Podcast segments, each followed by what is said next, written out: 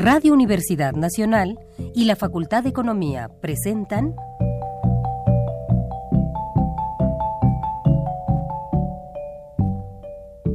Los bienes terrenales.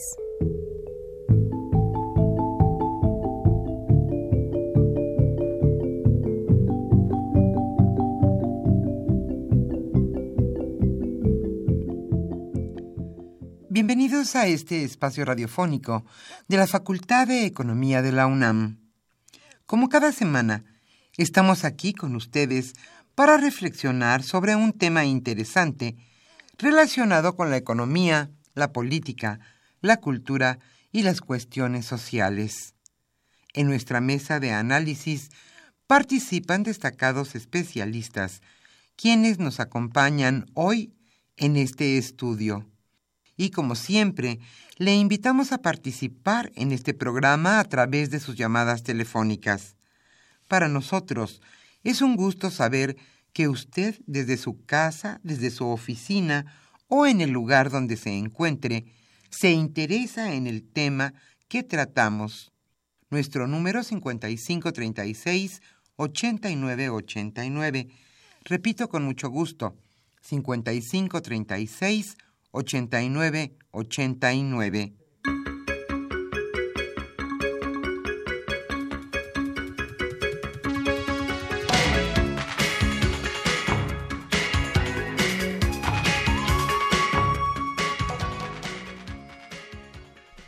En esta agradable mañana de viernes, aquí en la capital de la República, estamos nuevamente con ustedes en este su programa Los bienes terrenales. Hoy estaremos con ustedes, Socorro Montes, en los controles técnicos y contestando con mucho gusto sus llamadas telefónicas. Están con nosotros un grupo de estudiantes de la Facultad de Economía, quienes, como les decíamos, con gusto recibirán sus comentarios, preguntas y sugerencias sobre el tema que hoy abordaremos. En los, en los teléfonos les decíamos estarán Pedro Rosales, Evelyn Zamora, Manuel Matos, Mateos y Orlando Santana. Yo soy Irma Espinosa y le invito a que se quede con nosotros hasta las 13 horas en este programa. El tema que hoy se abordará es la economía mexicana y el entorno internacional. ¿Cómo afecta la economía mundial a nuestro país? Hoy Carlos Javier Cabrera Adame charlará con Guillermo Ramírez Hernández. Él es exdirector de nuestra facultad, la Facultad de Economía de la UNAM y profesor emérito. Y está con nosotros también Aníbal Gutiérrez Lara, sin duda destacado especialista en la materia y también catedrático de nuestra facultad. El tema, le decíamos, la economía mexicana y el entorno internacional. Hoy queremos darle además otro número aparte del 5536 8989 si usted desea llamarnos. Este número es el 5536 4339. Repito, 5536 4339. También le recordamos que en Facebook usted puede ingresar a los bienes terrenales y puede escuchar cualquier programa de los últimos dos meses que se ha transmitido aquí. Entonces ahora sí iniciamos con la economía durante la semana.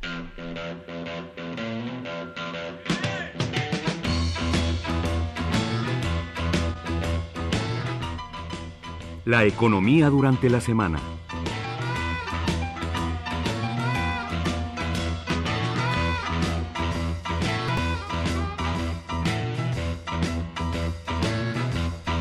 Antes de iniciar esta sección, quisiera decir que el libro que hoy estaremos obsequiando es más que libro, es la revista de Economía Mexicana, correspondiente al número 2 de 2017 y les decíamos nuestro número 55 36 89 89 y 55 36 43 39. Ahora sí iniciamos con la economía durante la semana. La inflación más alta en ocho años. En la primera quincena de mayo, el índice nacional de precios al consumidor creció 6.17% a tasa anual. Esto respecto al mismo lapso del año previo, lo que provoca que tenga el avance más elevado en poco más de ocho años.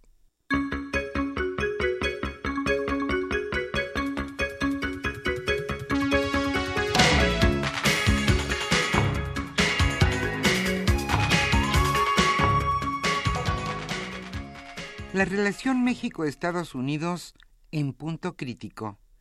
El embajador de México ante Estados Unidos, Jerónimo Gutiérrez, reconoció que la relación entre los países vecinos se encuentra en un punto crítico tras la llegada del republicano Donald Trump a la Casa Blanca.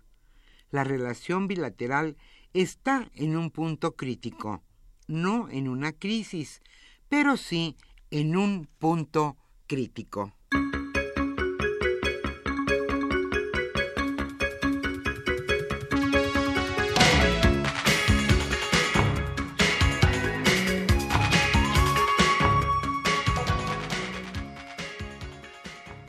Aumento salarial de 5.7% a más de un millón de burócratas. Un incremento salarial del 5.7% recibirán más de un millón doscientos mil trabajadores burócratas del país afiliados en 87 sindicatos. Para los que están en áreas administrativas, el aumento será retroactivo al primero de enero del presente año y para los del sector médico, paramédico y grupos afines será a partir de mayo el ajuste.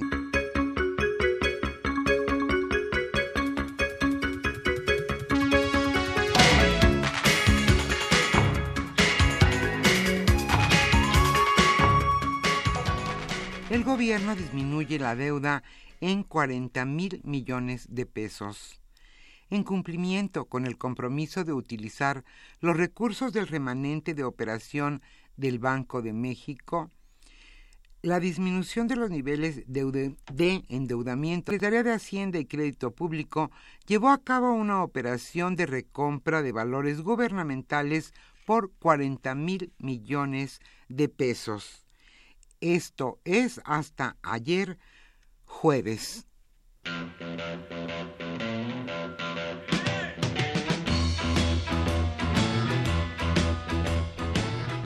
El tema de hoy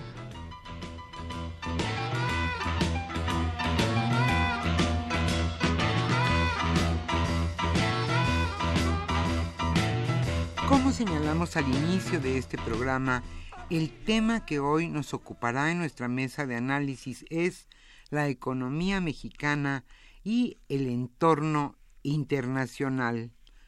Hoy Carlos Javier Cabrera Adame charlará con Guillermo Ramírez Hernández.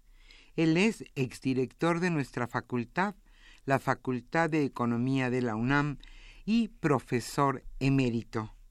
Está con nosotros también Aníbal Gutiérrez Lara, destacado economista, especialista en la materia y también catedrático de la Facultad de Economía. Como siempre, le invitamos a participar en este programa a través de sus llamadas telefónicas. Nuestro número 55 36 89 89.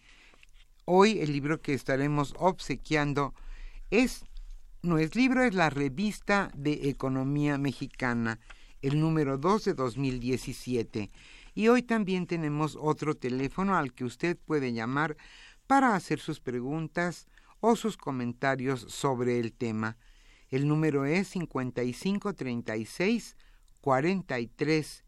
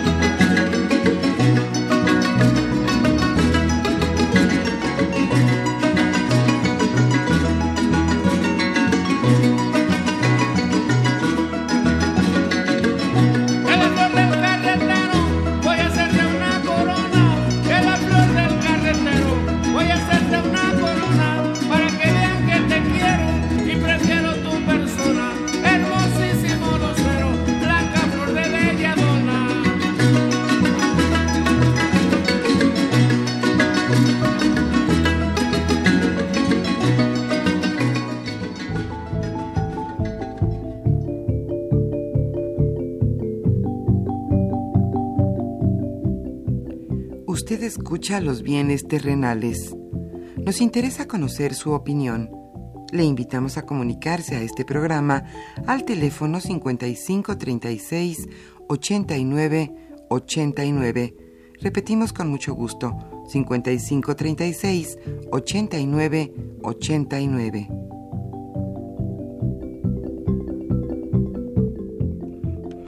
Muy buenas tardes, estimados redescuchas de los bienes terrenales. Bienvenidos a una emisión más de este programa que con mucho gusto lleva a ustedes la Facultad de Economía y Radio Universidad Nacional Autónoma de México.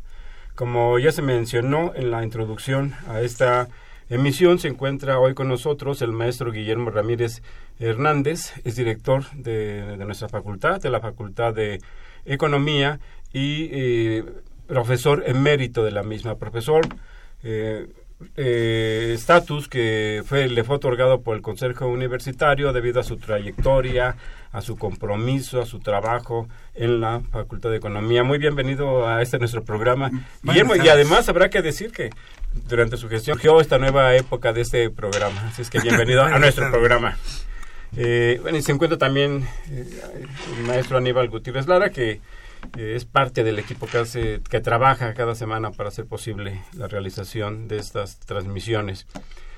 Hay una preocupación general en el país, en el mundo, eh, acerca de la incertidumbre, eh, de las dificultades que se presentan por el arribo a algunos gobiernos, señaladamente el de Estados Unidos, de gente que parece que no tiene el oficio suficiente por una parte y por otro lado que tiene una ideología discriminatoria, eh, supremacista, eh, que ha ofendido y ha denostado a los mexicanos en múltiples ocasiones.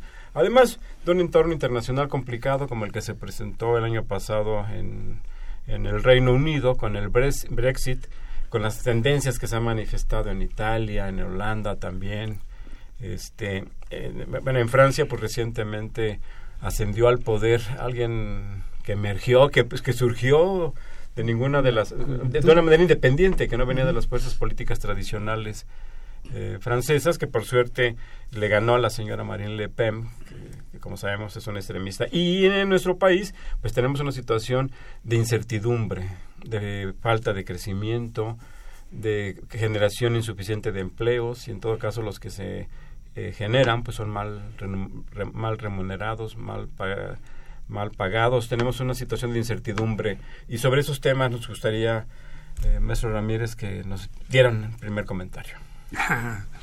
Gracias por la invitación, Javier. Yo, cuando me propusiste esta charla, me imaginé un tablero de ajedrez. Un tablero de ajedrez donde cada pieza tiene sus propios movimientos y sus propios intereses. Hablar de un conjunto de países, de manera general, el contexto internacional frente a México es hablar de cuál es el papel de México en ese tablero y cuáles son las piezas más importantes, como el propio ajedrez así lo determina. Hay una gran discusión si la reina o el rey es lo más importante. Pero lo cierto es que los jugadores de ajedrez saben que hay múltiples jugadas en cada movimiento. Y nosotros en México parece que no lo entendemos. Yo creo que los eh, gobernantes mexicanos haciendo un símil muy simple, juegan a las damas mientras que otros juegan al ajedrez. Jugamos realmente otro juego. Estamos muy preocupados por la corrupción en México, estamos muy preocupados por la falta de crecimiento, estamos muy preocupados por infinidad de nimiedades que no afectan realmente el statu quo de la gente. Seguimos siendo pobres, seguiremos siendo pobres, porque nuestro pensamiento no nos lleva a otro. Y aquí tengo que hacer una aclaración. Recientemente, ayer o antier, un representante de los Estados Unidos de raza negra señaló que la pobreza es un estado de ánimo. No tiene mucha, digamos, no está muy equivocado. Yasen, un economista indio, señala que una de las partes es el ánimo de cómo nos vemos. Quizá en ese momento podremos aceptar la petición de este representante norteamericano que dice que somos pobres porque queremos serlo. ¿Por qué? Porque votamos mal, elegimos mal a nuestros gobernantes y luego le echamos la culpa. Por ejemplo, aquí volvemos al punto de la charla, Estados Unidos en su mayor parte se está arrepintiendo de haber votado por Trump. Un sujeto que es material de análisis psicológico o psicoanalítico, para decirlo más. Psiquiátrico. Sí, psiquiátrico. Es decir, ese es el enemigo, el adversario al cual nos enfrentamos y que no entendemos todavía. Hay tres posiciones que podemos hablar. El estado climático. En el cual no cree el señor. Eh, eh, alguna parte del eh, público americano no cree que hay una afectación al clima que nos pregunten a los habitantes del Distrito Federal los últimos 10 días. El armamento a través de OTAN o de la organización bélica de los países europeos. Y como parte muy menor, entre otros, el Tratado de Libre Comercio con México. El señor Trump ha golpeado los tres elementos. Y a eso nos enfrentamos. No hay que darle mucho, muchas vueltas. ¿Cuál es el papel?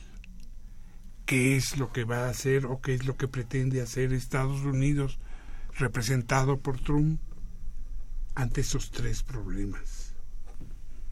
Y después discutimos si somos pobres porque queremos ser pobres. Es otra bronca. Bueno, ahí en este tema de todo ese cambio en el contexto internacional y la irrupción de una figura como Trump, efectivamente lo preocupante es que aparte de todas esas actitudes y esa conducta totalmente del psiquiatra, tendría que también valorarse que a final de cuentas representó un grupo importante del vecino del norte, ¿no? que hoy están arrepintiendo algunos de ellos, pero sí expresa muchos sentimientos de esa extrema derecha radical, liberal de Estados Unidos, que siempre han estado en contra de México y de otros países. Hoy lo que estamos viendo es que también esa actitud que tiene se revierte también en contra del mismo Estados Unidos. Toma las decisiones fiscales de reducir drásticamente a los corporativos, las sociedades, los impuestos y al mismo tiempo toma una decisión de recortar dramáticamente las ayudas en salud y los programas alimentarios que era para ellos mismos.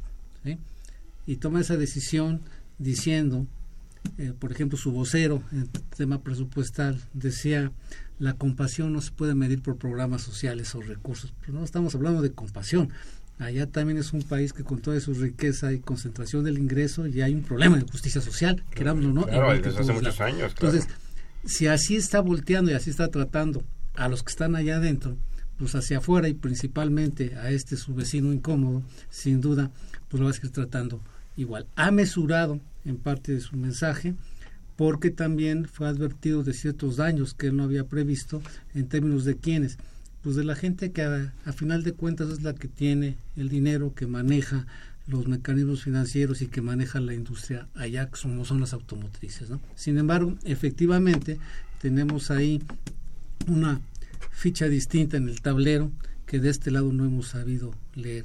Y esto también ha llevado a otra serie de errores que en el marco de los foros universitarios a los que convocó el rector se manejaba en el tema de política exterior. Estaba el embajador Navarrete, amigo de este programa, el embajador Anguiano, el embajador Mauricio de María eh, y eh, Casio Luiselli, otro embajador. Y ellos decían, bueno, están todas las canicas hacia el norte, pero Centroamérica es un polvorín y México ya no tiene presencia ahí. En Sudamérica, Brasil ya no está pintando y México siempre había querido llegar y no está volteando hacia allá. Con Europa tenemos muchos puentes y lazos que están ahí abandonados que en algo podrían ayudar.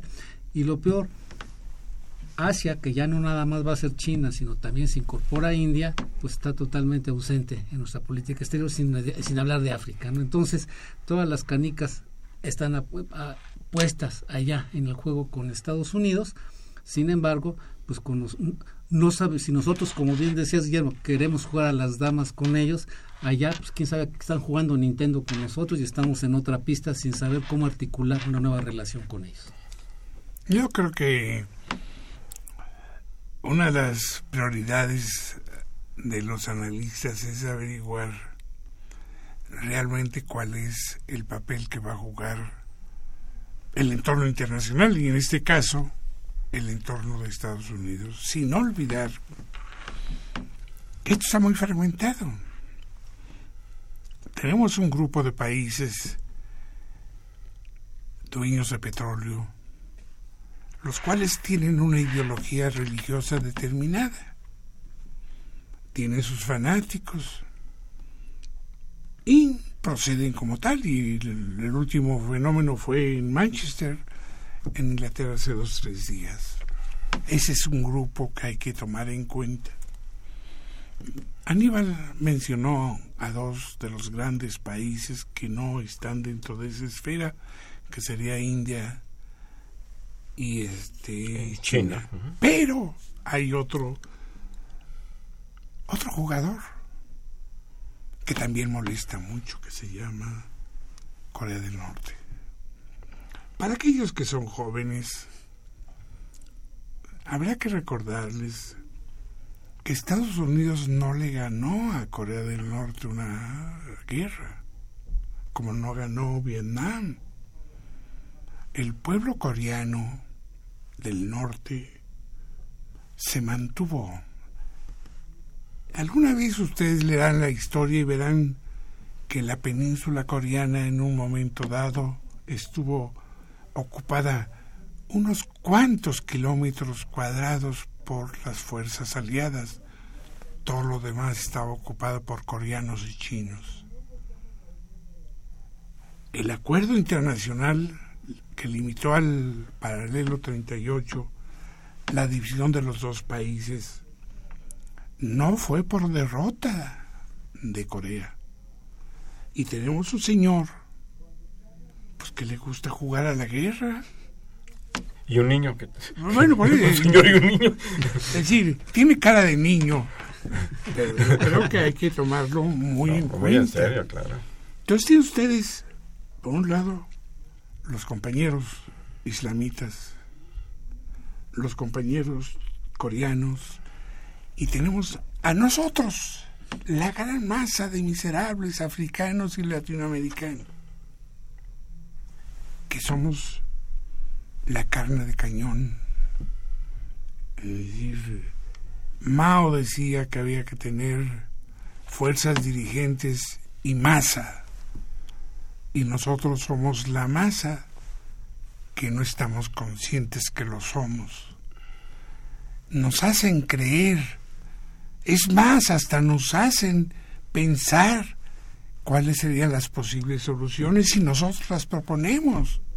Hay un grupo en diferentes entidades académicas que hacen propuestas diversas y las llevan a la Cámara de Diputados y a la Cámara de Senadores ¿Pero quién les hace caso? ¿Cuál es la repercusión real de lo que se dice? ¿Dónde estamos trabajando en el lobby en los Estados Unidos? Si ustedes van a los archivos de la Cámara de Representantes y la Cámara de Senadores, van a encontrar que hay una lista que ellos llaman lobista. Yo, Juan Pérez, represento a la Exxon y me dan una credencial y puedo ir con el señor representante y decirle, oye, no votes contra Exxon. ¿Dónde está el lobby mexicano en los Estados Unidos? ¿Quién hace el lobby? ¿Vidogaray? ¿Sarucán? Estamos hablando de individualidades, no estamos hablando de un organismo que tenga objetivos para realizar cierta acción concreta a favor de México. ¿Esto querría decir que la política exterior de México está desdibujada, no tiene sentido? No, no tiene perspectiva. Se desplegó toda una campaña para dotar de mayores recursos a los consulados para que pudieran contratar abogados y defender a los eh, a nuestros nacionales, a los migrantes mexicanos que están allá para evitar malos tratos y que eventualmente no se les deportara. Hasta ahí llega el, Pero no solamente es el problema de los de la inmigración, que es otro asunto. Ese es otro tema. otro tema muy importante. Muy importante, pero, parece que hasta ahí está, hasta ahí, en tu opinión, hasta ahí estaría llegando la, Estamos, la diplomacia, la política exterior mexicana. tenemos ya cuatro o cinco días o diez días, no sé cuántos, de que Estados Unidos le propuso, Trump le propone a su a sus representantes, a las cámaras, le dice, señores, voy a renegociar el Tratado de Libre Comercio con México y Canadá. Este, tenemos 90 días para hacerlo. La pregunta es, ¿dónde se está ventilando? La discusión del Tratado de Libre Comercio en México. ¿Cuáles son los mecanismos que ustedes y yo tenemos para proponerle al gobierno tal o cual cosa? Y voy a recordar también en la historia un tratado donde una de las partes era que los autobuses o los transportes mexicanos cruzaran la frontera y llegaran hasta Canadá, que nunca se hizo. ¿Y cuántas cláusulas no fueron operativas? ¿Cuántas cláusulas operaron? ¿Y a quienes favorecieron? ¿Dónde está ese grupo de expertos? Hasta donde yo sé, hay varias personas de buena intención que por su inclinación profesional, académica, entienden y saben algo de esto. Y vuelvo a repetir el término, algo.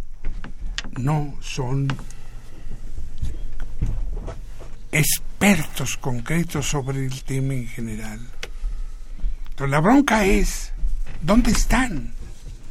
Y ustedes como son miembros de una facultad de economía de la Universidad de León, pues en la facultad ¿Y dónde están? Hay una propuesta de carácter general que se hizo hace un seis meses, ocho meses, y este es un nuevo panorama. Es cambiante. Yo creo que hay que pensar en eso. Bueno, recordamos antecedentes, en otras coyunturas, aunque no hicieran mucho caso, hubo una ronda de discusión en el Senado cuando el GATT, ¿te acuerdas que invitaron a la facultad y varios participamos ahí? Hubo otras rondas de negociaciones y consultas cuando se empezó a negociar el tratado. Hoy no hay nada de eso, al igual que hoy no hay esa presencia sobre qué es México en Estados Unidos en estos grandes centros académicos y de pensamiento allá.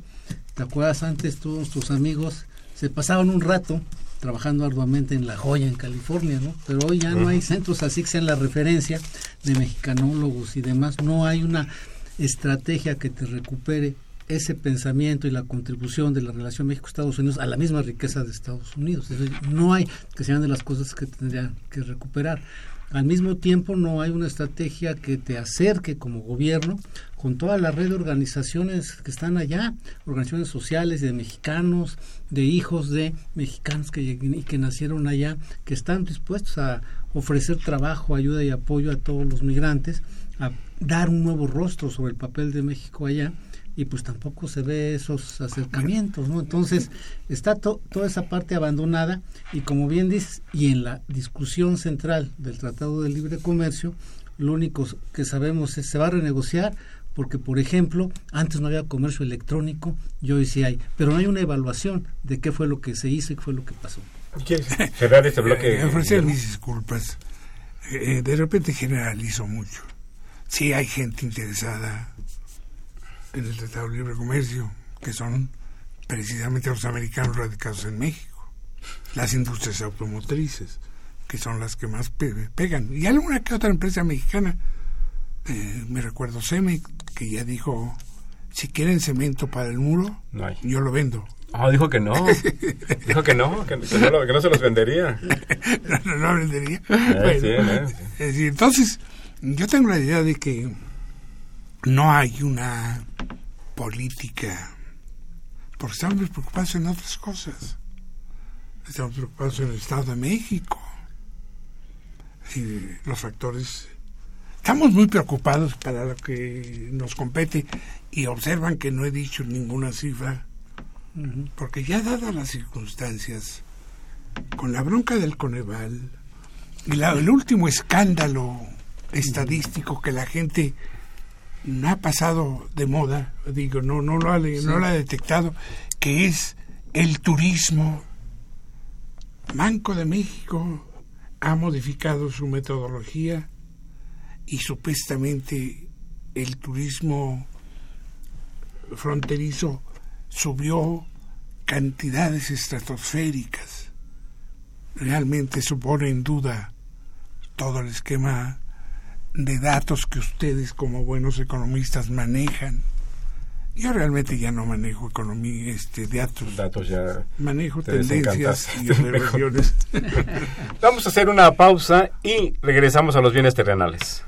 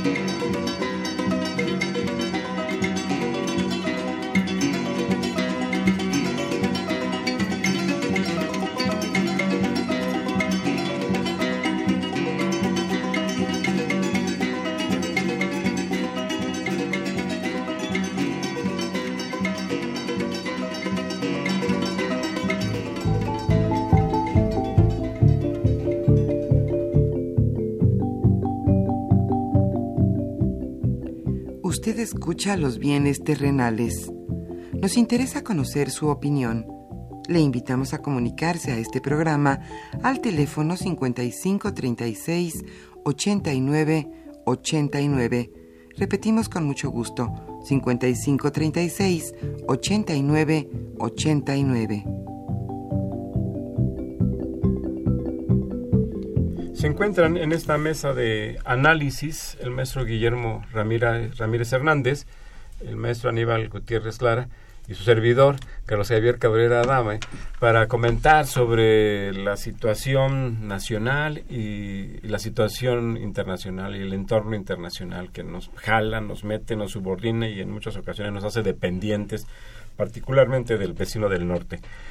Eh, ya eh, el maestro Ramírez eh, hemos conversado, ha presentado una ruta, una visión sobre diferentes aspectos de la situación internacional, pero ¿Cómo podemos ver a nuestro país? El presidente de la República dijo el año pasado, si no recuerdo mal, que había un mal humor social. Y, no solamente había un mal, hay un mal humor social, sino hay un, creo, un desencanto, una desesperanza, una falta de perspectivas, eh, que deriva de la falta de un gobierno, de un Estado que funcione como tal. Tenemos la violencia, desatada la delincuencia, los crímenes, los asesinatos, la pobreza, el desempleo, aunque se presuma que, las, que las mejores cifras, pues no es para presumir, pero bueno, lo presumen. Eh, ¿Cómo ves eh, nuestro país, Guillermo? No, la bronca de nuestro país es que es tan compleja que te lleva a conclusiones simples.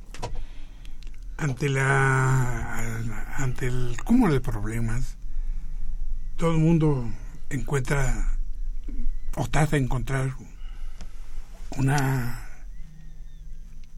eh, digamos un dream machine es decir una la esencia del problema y cada uno sin datos concretos duros hace su propuesta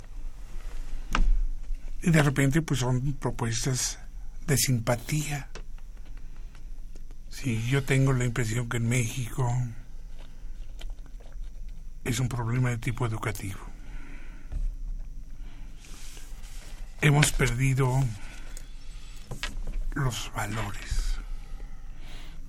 Y aquí viene un problema en la definición de los mismos. Recuerden ustedes que mi edad me permite decir que yo fui educado dentro de un nacionalismo revolucionario que hoy es vilipendiado y además es acusado de ser la causa de todo el problema. Lo único que sé es que yo siendo un individuo de clase baja, logré estudiar gracias a ese proceso revolucionario. Decíamos que vino la revolución y nos levantó. Yo soy producto de una revolución que ustedes jóvenes ya no entienden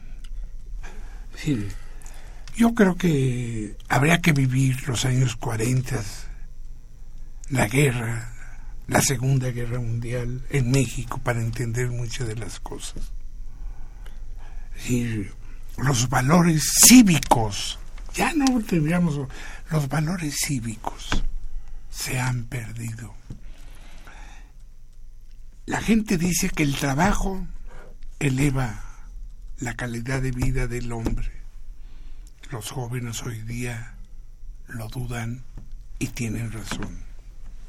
¿Por qué, ¿Por qué razón lo dudan? ¿Porque, ¿Porque son mal pagados? El sistema no le permite. porque, no hay ascenso social. No, hay capilaridad social. El sistema no te absorbe. Es decir, yo me imagino haciendo un ejercicio, nacer el día de hoy, 2017, ¿qué porvenir podía yo tener dentro de 80 años, es decir, en el año 2200? Pues ser pobre y seguir siendo miserable. No hay posibilidades de ascenso. Excepto, y aquí viene porque eso digo que es pro educativo, excepto que pierda esa noción social de respeto a los demás y te robe y te asalte y te mate. ¿Esa es la cultura? ¿Esa es la cultura que estamos viviendo hoy? sí, la violencia no es fruto, sino que nosotros tres tenemos un valor grande por nuestra vida. Yo confieso que a pesar de mi edad, tengo miedo a morir, y claro, me comporto para que no me maten. Si yo fuera joven y no tendría nada que perder, me iría a la esquina y trataría de asaltar a alguien y si me matan, pues me mataron, ni modo. ¿Qué es lo que dicen? Yo no tengo, como joven, un aliciente, un objetivo. No la voy a hacer. Y entonces viene la violencia, la corrupción. Eh, así es. Eh, yo creo que hay un sector que tiene eso, pero es decir, que tiene esa perspectiva de que la pueda hacer en el país.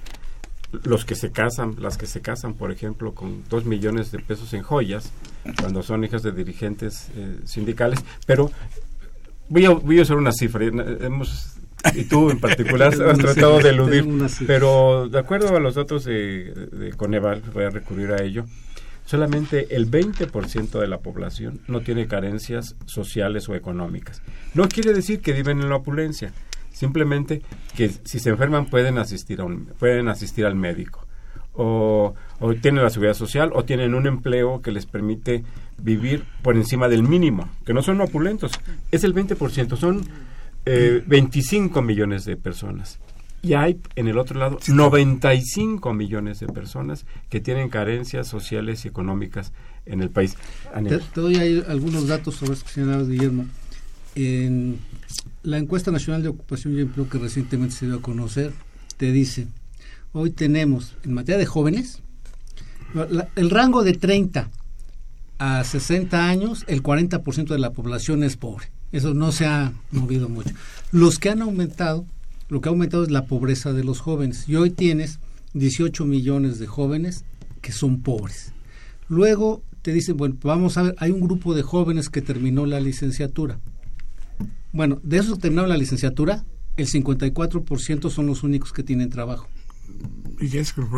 La mitad tiene trabajo, la otra mitad no. Y de los que están trabajando, el 60% no tiene seguridad social, o sea, están informales por ahí perdidos. Entonces, esa parte que dice, y los jóvenes que hacia adelante. Y tampoco, ni tienen ese compromiso con el país, entonces ser educados en esa formación que viene de las luces del siglo XIX, que ustedes tuvieron maestros de esa parte, lo que nosotros alcanzamos a tomar, pues nos tocó la Guerra Fría y había un compromiso social. Y, ahí también yo comparto tu afirmación de que es un problema de educación. La educación es esencial, sin ello no se pueden desarrollar las capacidades, no se puede ver el mundo de otra manera, la sociedad. Pero precisamente por eso eh, la educación sí puede llevar a, recorrer esa ruta del siglo pasado que bueno, que tú viviste y en parte nosotros también este, vivimos, pero que se puede recorrer en libros, en artículos, en capítulos, y de alguna manera es un esfuerzo que tratamos de desarrollar. Eh, algunos de nosotros, eh, nosotros, porque los, tres somos profesores de la Facultad de Economía y tratamos de incorporar esa visión, esas preocupaciones, esas bibliografías, eh, esa bibliografía que permita comprender este, nuestro origen, de dónde venimos. No siempre habrá que decirlo, no siempre hemos estado en crisis. Tenemos muchos años y muchos jóvenes nacieron en esa crisis y, algunos tal vez ya murieron sin, sin otra perspectiva. Pero no siempre hemos estado igual.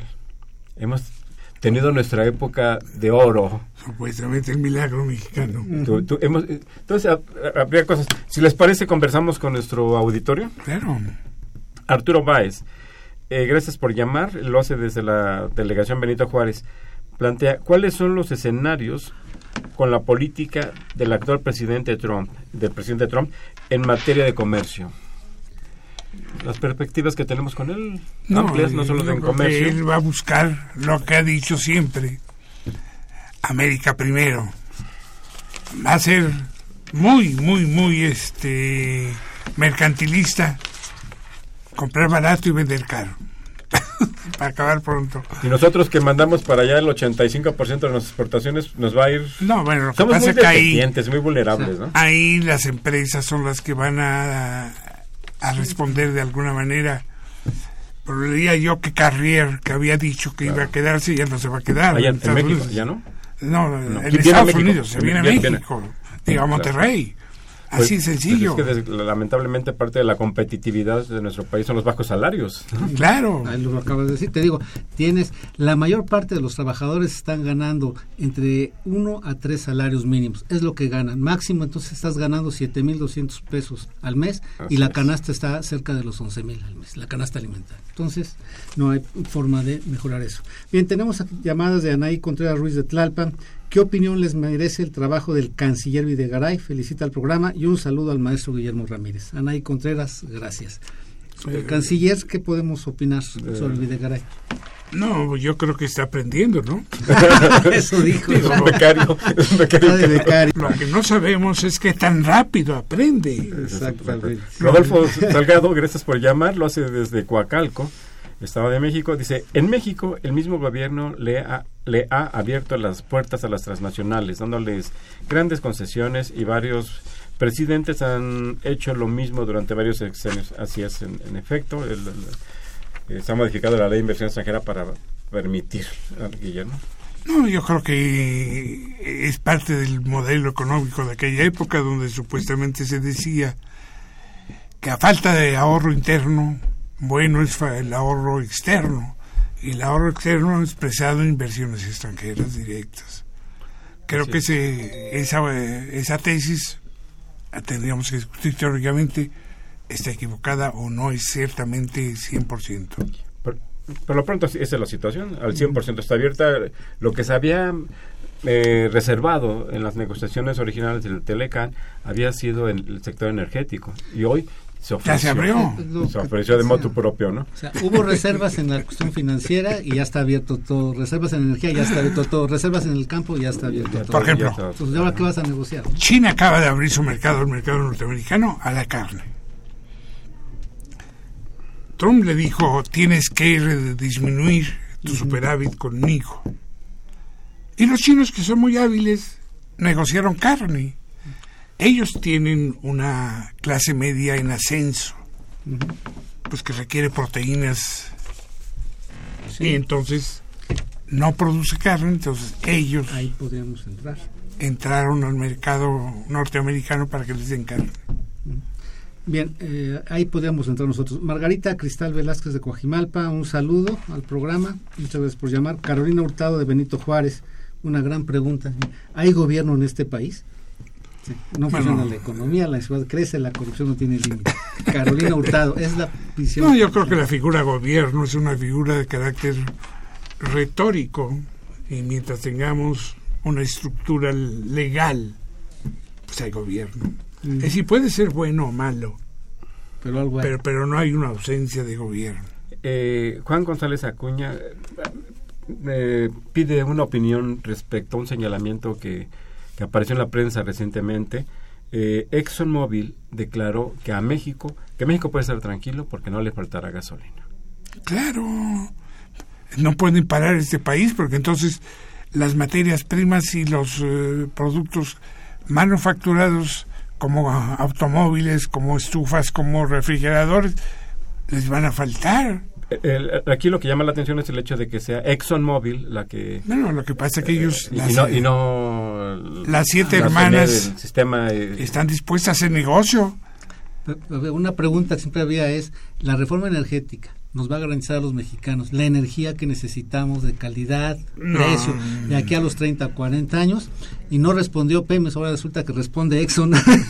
Que no nos preocupemos de que, de que eh, contaremos con gasolina. Cosas de, de la vida. ¿Tienes otro? sí, Mario Quesada de Xochimilco, ¿qué tan preocupante para el país es el problema de la deuda externa? Yo creo que seremos cínicos como Silva Herzog. El licenciado recién fallecido Silva Herzog señaló alguna vez cínicamente que la deuda no es para pagarse. Entonces, contestando la pregunta, es preocupante si pensamos pagarla. Y yo creo que hay una decisión en todos los países de no pagar las deudas. Estados Unidos es uno de los países más endeudados y no va a pagar la deuda. Así de sencillo. José Guadalupe Medina, gracias por llamar desde Nezahualcóyotl. eh, plantea cómo puede la economía mexicana dejar eh, el, al Fondo Monetario y al Banco Mundial y qué efectos tendría. Eso no, no podemos. No, no podemos porque tenemos ahora sí contratos firmados con ellos, acuerdos firmados con ellos y además son los que nos prestan. Cuando el gobierno tiene un problema, el Fondo Monetario Nacional y el Banco Mundial le presta. no voy a decir a tasas bajas, pero presta. Y tenemos disponibilidad de dinero. Y, y, fungen además como, como garantes de, para, muchas, que, para que nuestro país pueda recibir este... Eh, se puede mover para que sí, para que pueda recibir créditos de otras instituciones eh, no multilaterales. Bien, tenemos otra pregunta, ¿cómo ¿Cómo se frenará la inflación? Nos pregunta Eric Ochoa de Iztapalapa. No, yo creo que la inflación no es un problema de tipo monetario que supuestamente está dominada por el Banco Mundial, por el Banco de México, el cual tiene una teoría emitida ya por los 1500, una teoría cuantitativa de la moneda y la inflación yo creo que es parte del proceso del propio crecimiento económico, por lo tanto va a ser muy difícil controlarla, desde mi opinión. Va a seguir así. Tendríamos también aquí en el mismo sentido Josefina Cruz de Whisky Lucanse, ¿por qué suben los precios y cuáles son los pronósticos de empleo, crecimiento, inflación? Tristes todos. Manuel Munguía eh, nos habla de Iztapalapa, gracias por hacerlo. Eh, eh, nos envía un comentario que con gusto transmitimos. Dice que la economía mexicana se encuentra en decadencia gracias al modelo neoliberal. en su opinión, el entorno internacional en el entorno internacional las políticas proteccionistas del señor Trump son incorrectas y en materia de seguridad nacional existe en Estados Unidos ve, como posible el riesgo de que haya un conflicto bélico eh, con Corea del Norte eh, y en términos domésticos señala que el problema de los guachicoleros es un grave problema que agradecemos su opinión y por supuesto la transmitimos. Eh, José Rodríguez Manzano de Naucalpan, ¿es posible deshacerse del consenso de Washington? ¿De qué manera el gobierno federal puede empezar a deshacerse de sus recomendaciones? No, yo creo que ahí, al igual que los acuerdos de de OTAN, los acuerdos eh, que aumentamos de este de, de cosa este, climática son respuestas de entidades soberanas. Nadie nos pidió que fuéramos a firmar el consenso de Washington. es decir, estamos como, como país, podemos salirnos, pero recuerden que eso está ligado a otra pregunta a los préstamos del Banco Mundial y a los préstamos del el Fondo Monetario Internacional y a las calificaciones de la MODI, o sea, de la tasa de interés. Eh, y, y, además, bueno, el gobierno mexicano de una manera muy gustosa y muy radical asumió los todas las perspectivas neoliberales, todas las políticas neoliberales. ideología, más allá que una no técnica, es una ideología que pesa en todo. Raúl Horta, eh, Retana, gracias por llamarnos, lo hace desde la delegación Miguel Hidalgo. Eh, nos hace un comentario, dice, considera que el sistema económico de nuestro país está diseñado para generar más pobres los únicos beneficiados son los políticos y sus intereses personales. Felicita a la mesa de análisis esta tarde. Yo comparto su punto de vista, señor Horta Retana, y eso se puede documentar con números. Desde hace 10 años, desde 2006, eh, la pobreza en el país ha aumentado en millones de personas, tanto en la pobreza extrema como la parte de lo que se ha llamado la pobreza moderada. Licenciado Avilés, gracias por llamarnos. Él también presenta un comentario. Eh, eh, coincide con el maestro Guillermo Ramírez eh, y, agrega que eh, le gustó la figura del tablero de ajedrez. dice, dice ¿qué, quién, ¿qué quieren renegociar del Telecán si ya va a concluir. No, no va a concluir, ¿no? No, no sé. Al parecer se quiere garantizar la dependencia de México con Estados Unidos, aunque no haya cambio de gobierno, aunque haya, perdón, cambio de gobierno.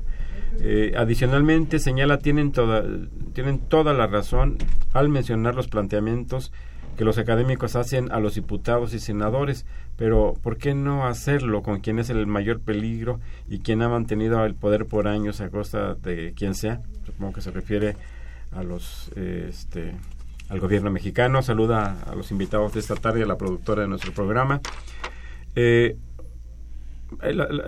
Artemia, perdón, Barrera, perdón, o Antonia Barrera, perdón, la dificultad, eh, que nos hable de Atizapán de Zaragoza, señala, me preocupa mucho la pobreza extrema de nuestro país, me preocupa mucho el futuro de mis hijos y nietos.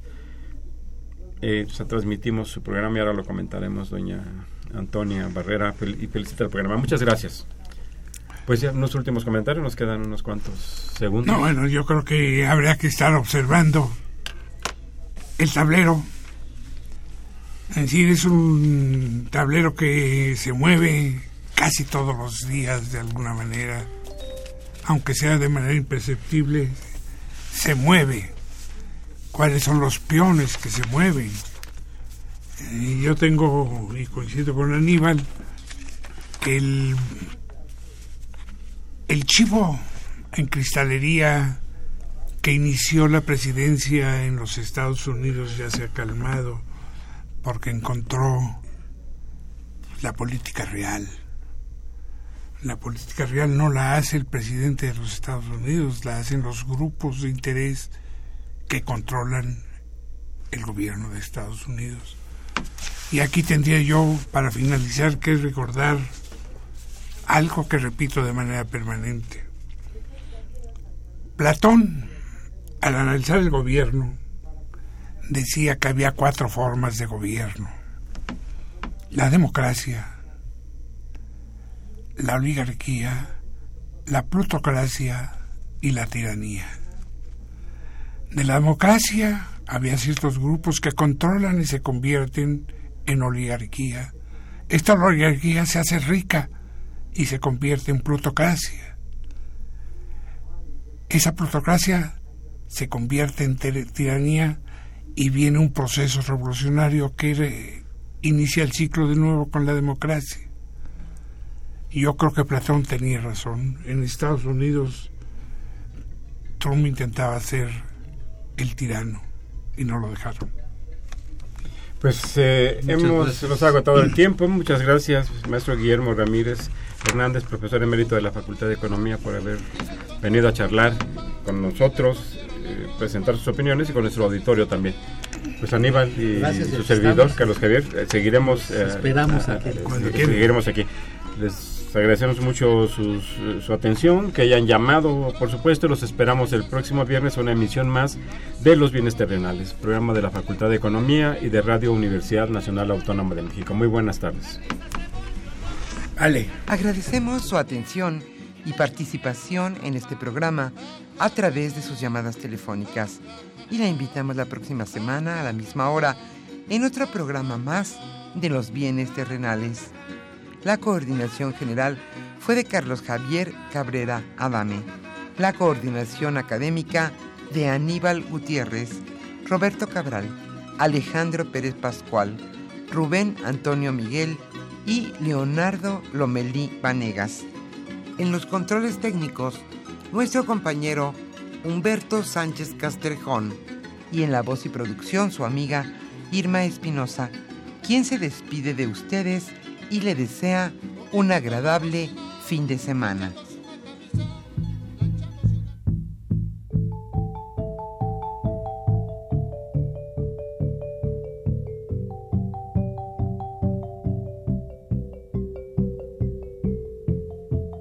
Radio Universidad Nacional y la Facultad de Economía presentaron Los bienes terrenales.